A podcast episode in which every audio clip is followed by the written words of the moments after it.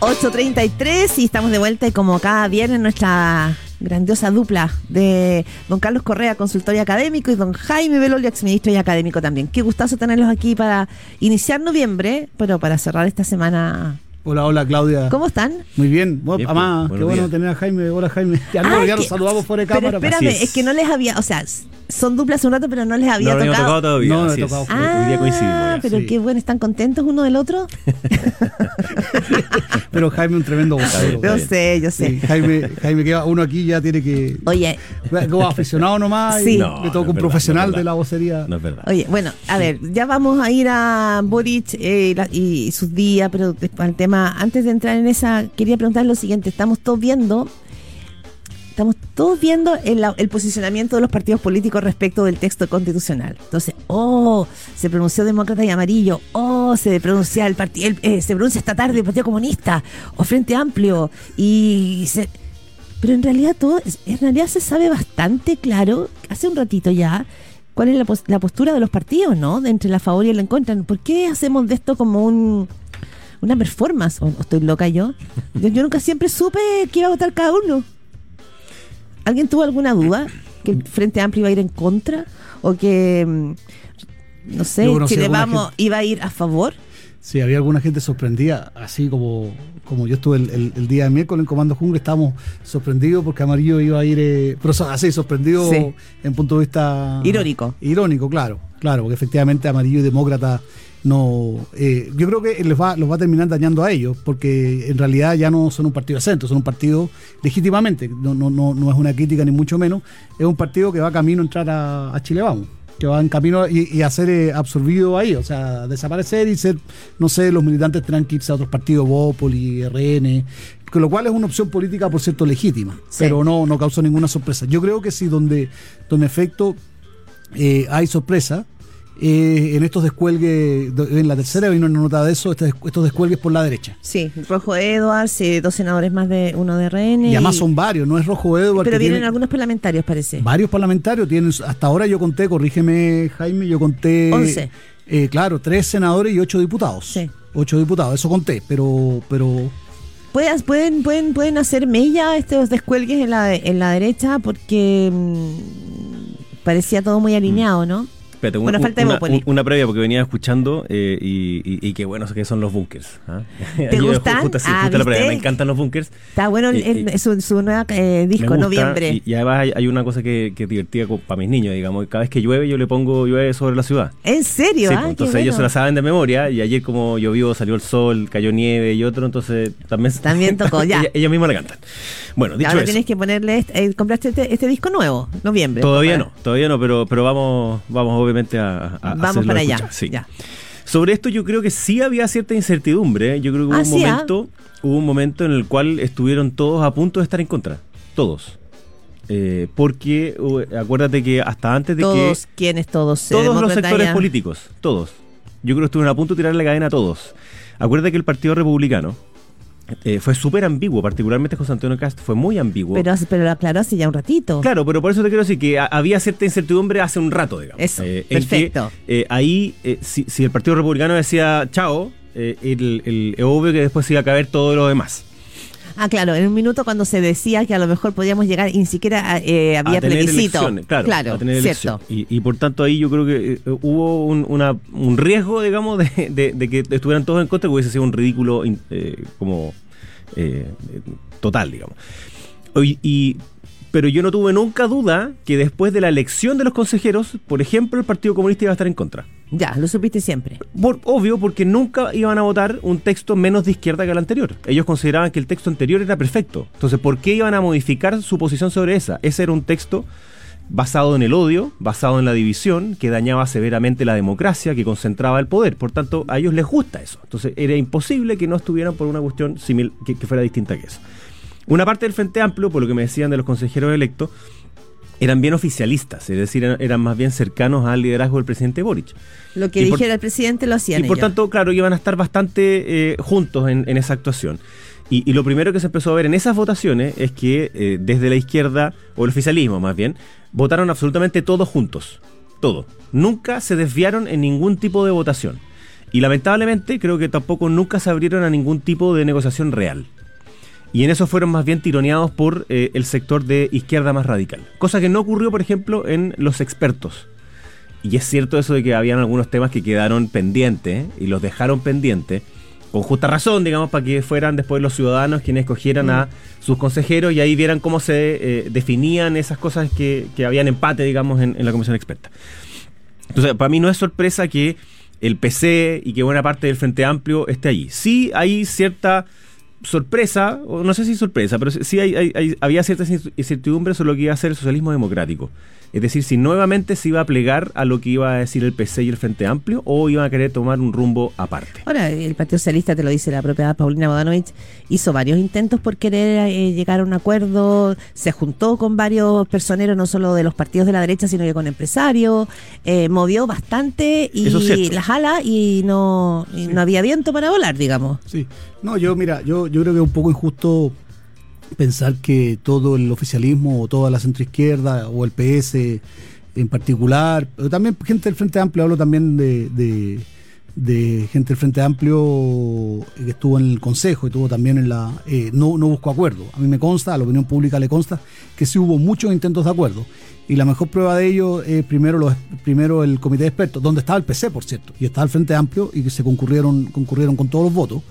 Eh, y en efecto, el texto de los expertos era un texto bastante mínimo, tenía cosas que estaba pendiente de resolver, pero, pero es el consenso que tenemos. Parece que no tenemos más consenso que ese. Después, la elección se produjo por razones que, que vale la pena darle una vuelta, eh, una, una marea republicana.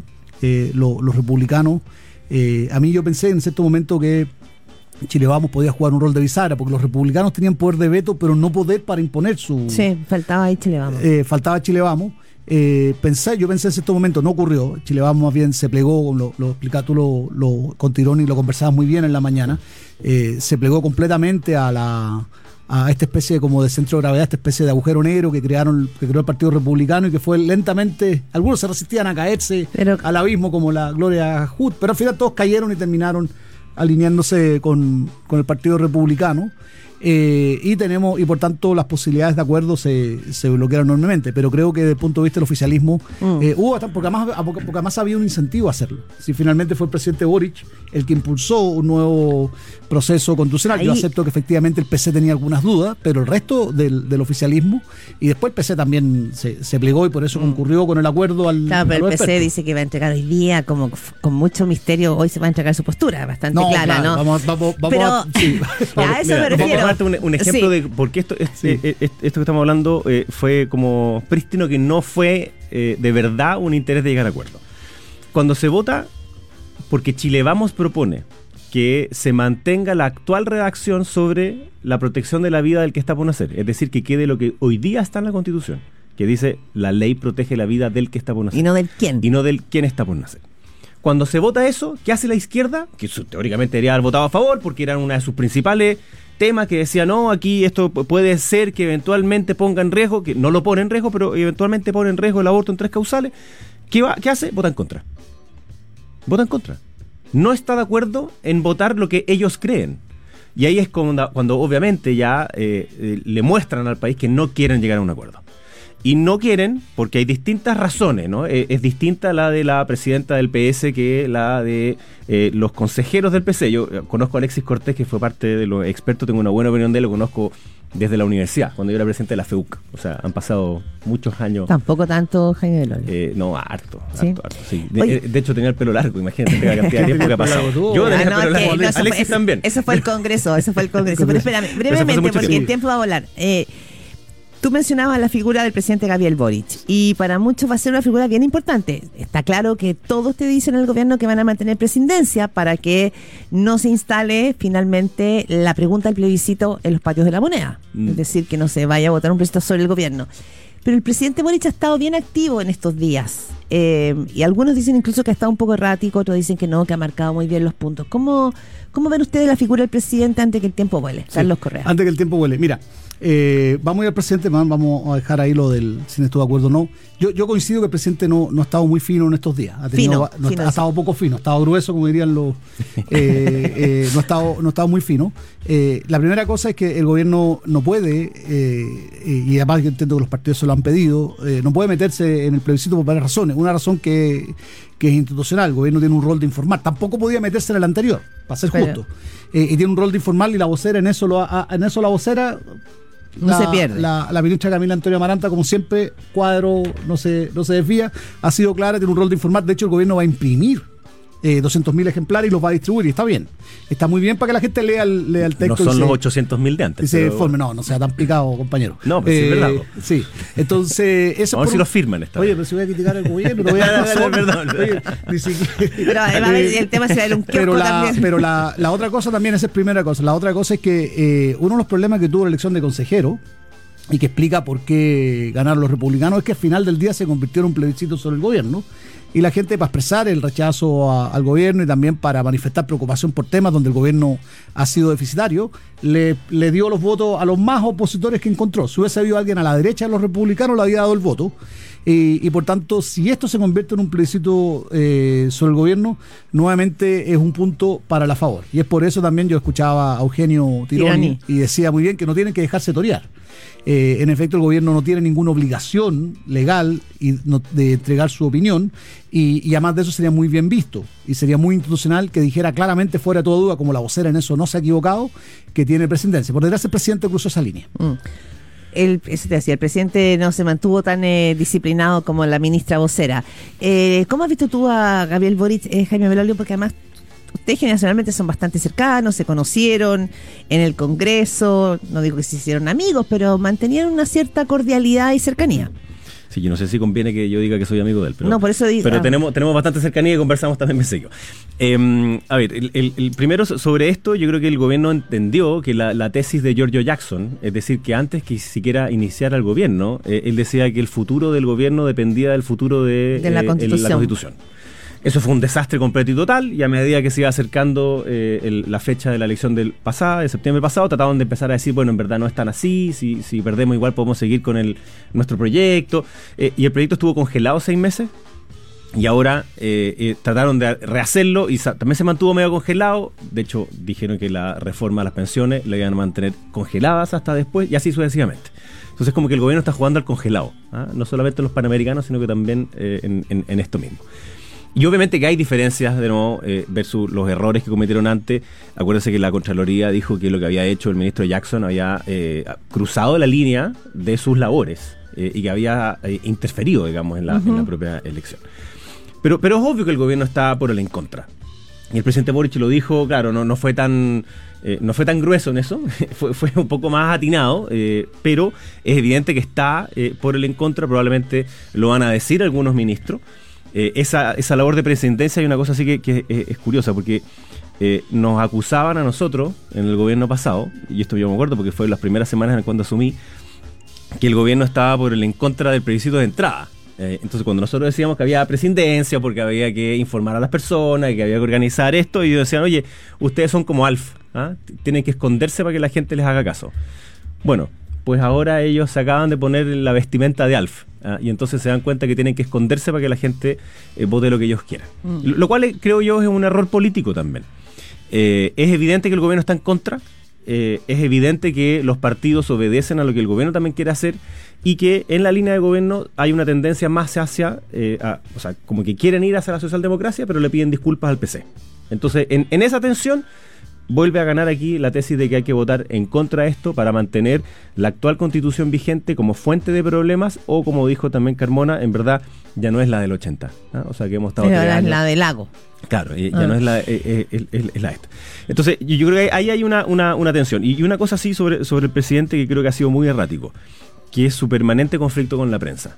Eh, hay algo que para mí... Ah, bueno, tú fuiste ministro vocero. Y es simplemente inentendible eh, que el presidente insista eh, en tratar de reprender a la prensa públicamente, nombrando medios 1, 2, 3, tratando que aunque él pueda decir que no quiere hacerlo, hacerlo así, lo que hace al criticar a un periodista y tratando de dejarlo en ridículo un poco, es una manera de amedrentar a la pregunta y a la crítica. Y eso simplemente no es aceptable. O sea, que Chile esté en el ranking hoy día con, con cierta tarjeta amarilla, si quiero, o previa a la amarilla, eh, en que hay señales mundiales, digamos, que, que nos dicen, oye, cuidado, porque aquí eh, hay eh, hay una lógica, digamos, en contra de la libertad de prensa y de poder preguntar, es una cuestión que es mala. Por, por más que el presidente no lo quiera, lo que está haciendo finalmente eh, Ahora, es algo que va en contra de la libertad sí. de expresión. Eh, ¿Cómo lo ves tú, Carlos Correa? No, también es que, has ver, trabajado a en la ver, moneda en sí, comunicaciones. sí, yo, eh, yo, yo, yo estoy de acuerdo que no, no es correcto y eh, reprender a la prensa como lo hizo. O sea, en la, forma en que lo No, hizo. no, no, no es correcto. Porque el AGU, ¿te Mm. acuerdas que mandó una carta al Mercurio? Pero si, si uno puede Sí. tener relación No, con no, hay- no medios. es correcto. A mí, no me, a mí no me gusta que el presidente hiciera lo que hizo. Tampoco me gustó que el presidente Piñera, a través de su jefe de gabinete, llamara eh, a la casa matriz de un canal de televisión para pa echar. Ah, verdad, todas esas cosas me parecen, caso. Todas esas cosas me parecen mal. No. Pero lo, pero lo, lo, pero hay, pero hay un punto que hay que corregir lo que dice Jaime también, porque lo- los datos son los datos. La, la razón por la cual nosotros estamos con, no estamos en el top en tema de libertad de prensa está asociado a que tenemos una concentración de medios más o menos grande y que en efecto en Chile eh, hay dificultades para, hay un mercado que, que no tiene que ver con el tema de, si no tiene que ver con situaciones económicas, en Chile efectivamente tenemos dificultades para tener mercados más amplios, eh, es un tema escrito por varios econo- economistas y parte de ello también la, industria de los medios, donde efectivamente tenemos una concentración que es impropia de países que tienen un nivel de prensa mayor, pero está fuera de toda duda que en Chile tenemos libertad de prensa y en general tú lo sabes, más allá de, la, de las frases que no, es adecuado lo que dijo el presidente, ni, ni los medios, los periodistas no reciben eh, amenazas directas del gobierno, ni mucho menos. Yo estuve hace poco en Colombia y conversaba con una persona en Colombia y me preguntaba cuántos periodistas en, en Chile mueren al año, cuántos periodistas en Chile son... Ay, bueno, ahora en México Eh, hacían- hicieron un altar y, y con la nosotros no tenemos esa realidad, tampoco tenemos que exagerar, independiente que yo comparta que la, la, la expresión del presidente respecto que dijo fue completamente inapropiada. No, pero quizás la pregunta es la siguiente. A ver, a mí, yo he, reporteado Sí. política desde, bueno, sí, desde el 92 en adelante. Así me he visto todos los gobiernos de la transición. Todos los gobiernos, si son de derecha, dicen que los periodistas son de izquierda. Y todos los gobiernos son de izquierda dicen que los dueños de los medios son de derecha. O sea, ese eso es sine qua non, está siempre puesto y te lo Pero dicen. está bien, entonces te dicen la los- está haciendo su trabajo. creo, yo cual- creo, yo creo lo cual- mismo. Con los dos están de acuerdo. Eh, claro, yo creo lo mismo, que la idea también se trata de incomodar y que a uno, con los periodistas nos pagan por sospechar eh, y no por mira, promocionar a nadie. Mi, mi duda es que en el fondo, claro, estamos, estamos en un momento donde la discusión sobre libertad de expresión y la libertad de prensa en el planeta es muy importante. Mira, si- si lo- muy importante. el- y el- quizás ahí es más complicado hacer ese cuestionamiento. O bueno, tal vez es súper bueno hacerlo, no sé. Esto esto me lo Eh, dijo una vez una, una gran profesora premio nacional de historia. La, la- la democracia es hija de la prensa libre, pero no de las redes sociales, que están repletas de rincones de odio y de mentiras. Y es verdad que nosotros tenemos concentración de medios en los que son los medios tradicionales, pero cuando tú te vas a medios digitales y otros, no existe tal concentración. Y ello hoy día influye mucho más en la forma en que las personas toman sus decisiones y se informan que otras. Por algo es que la televisión tiene los problemas que tiene, digamos, y, y etcétera. O sea, es parte de la transformación. Y la dificultad, además, de poder llegar a personas que, por ejemplo, no consumen política. O sea, un, un problema para quienes estamos a favor es que eh, ese, ese grupo grande de personas que fueron a votar obligados o que por la obligación del voto fueron a votar, no, no es que los hayan empujado digamos, que fueran a votar, pero fueron a votar porque la, la elección era obligatoria, ellos no consumen política por los medios oficiales, no, no se meten a EMO, no se meten a Tercera, no se meten a la página de pauta para ver qué es lo que dijo ABC. Le llega a través de redes sociales, pero en redes sociales también en general les llegan memes. Se manipula mucho, claro. No, no- no le, y, y se manipula y le llega a través de WhatsApp, entonces ahí hay un problema con, con la, con la libertad de expresión. Pero el, el gobierno en eso ha sido súper errático. Por ejemplo, en la conformación de eh, un- una comisión contra la desinformación, que como ejercicio académico, como ejercicio con los medios y con las organizaciones de la sociedad civil me parece perfecta. Pero que esté a cargo del gobierno es un riesgo. Y es un riesgo no solo en Chile, eh, ni, ni con el gobierno actual, con cualquier gobierno. Yo estaría en desacuerdo con que hubiese un ente que tratara de eh, siquiera dilucidar la idea de qué es lo verdadero y qué es lo falso. Y imponerle sanciones a lo que es falso. Mm. Eso es lo que hacen o los gobiernos autoritarios y en las democracias en general se va hacia la línea de la educación, hacia la línea de eh, otras discusiones que son Mm. súper interesantes, por ejemplo, eh, sobre la propiedad intelectual de los contenidos Sí. eh, y el rol de, lo, de, de Google, de Meta y otros. Entonces yo creo que acá hay una discusión que es muy grande, que lamentablemente el gobierno la toma por la línea de que le incomoda que la prensa le diga cosas incómodas. Y cada uno cuando, bueno, le tocó a Carlos, me tocó a mí también, obvio que uno quiere que a la prensa uno lo traten bien. Y yo veía desde que era diputado como había diferencias de trato entre uno y otro. Mm. Sin lugar a Carlos, dudas. el tiempo, pues, se me quedó todo el tema Palestina, eh, Israel, pero ¿cómo ves tú lo que dice Jaime Belolio? Eh, a ver, yo, yo, yo coincido, mira, aquí tenemos bastantes coincidencias. coincidencias con Algunas, porque han tenido bastantes diferencias también. Sí, sí, está pero- muy bien, pero está muy eso- bien, hay que darle valor a esa diferencia. Pero en eso, eh, nosotros en Chile efectivamente no estamos en el top. El, el- el tema nuevamente de la concentración de medios no tiene que ver con un tema ideológico, sino tiene que ver con un tema de mercado. Eh, los datos, además de la última encuesta del CNT, demuestra que la gente se sigue informando por la televisión. O sea, eso es un hecho real y en efecto las redes sociales han ido aumentando, pero las redes sociales en Chile eh, arrastran muchas veces, eh, Contenido, arrastran sí. con contenidos que producen los medios tradicionales y en efecto no pagan por ello. En eso también la discusión que se está produciendo en el mundo, que ojalá la comisión se, se enfocara hacia allá, es que se le está pidiendo a las plataformas que en efecto ayuden a financiarlo, porque a la larga yo recibo gratis un contenido, el- este mismo programa de radio que estamos haciendo, que le cuesta a, lo- a los dueños de pauta, eh, después alguien lo lee gratis. Entonces el, el productor intelectual que eres tú no, y- o, la, la radio no, no recibe eso. eso. Eso efectivamente, y por otro lado también las redes sociales, por la, la lógica que tienen los algoritmos, que son lo se hacen mucha autoselección. O sea, uno elige, terminan eh, efectivamente mostrando no todas las verdades y al final termina siendo una especie de combate. Lo vamos a vivir ahora, creo que lo vamos a vivir en el, Estos días de en el día del plebiscito, plebiscito. porque además vamos a tener otro problema. Sí. A partir del 2 de diciembre no hay encuesta. Claro. Por tanto, las redes sociales se van a volver locas. Y vamos a leer todo tipo de teorías al respecto de Sí. la favor o en contra y toda una serie Ahora, de la- encuestas tú truchas. dices las redes antes. sociales como si fueran unos entes, o sea, en realidad son, No, son unos eh, brazos. eh, van Son- a haber brazos que van a. Bueno, hay algunos que son Voló el entes. tiempo, algunos son entes. Sí, son 8.54. Eh, Jaime Belolio, Carlos Correa, un gustazo tenerlos acá. Se me quedaron un montón de preguntas en el tintero, pero el próximo viernes retomamos. Me parece muy bien. Ah, viene, viene, vienen semanas muy interesantes para los para eh, noviembre y para qué decir diciembre.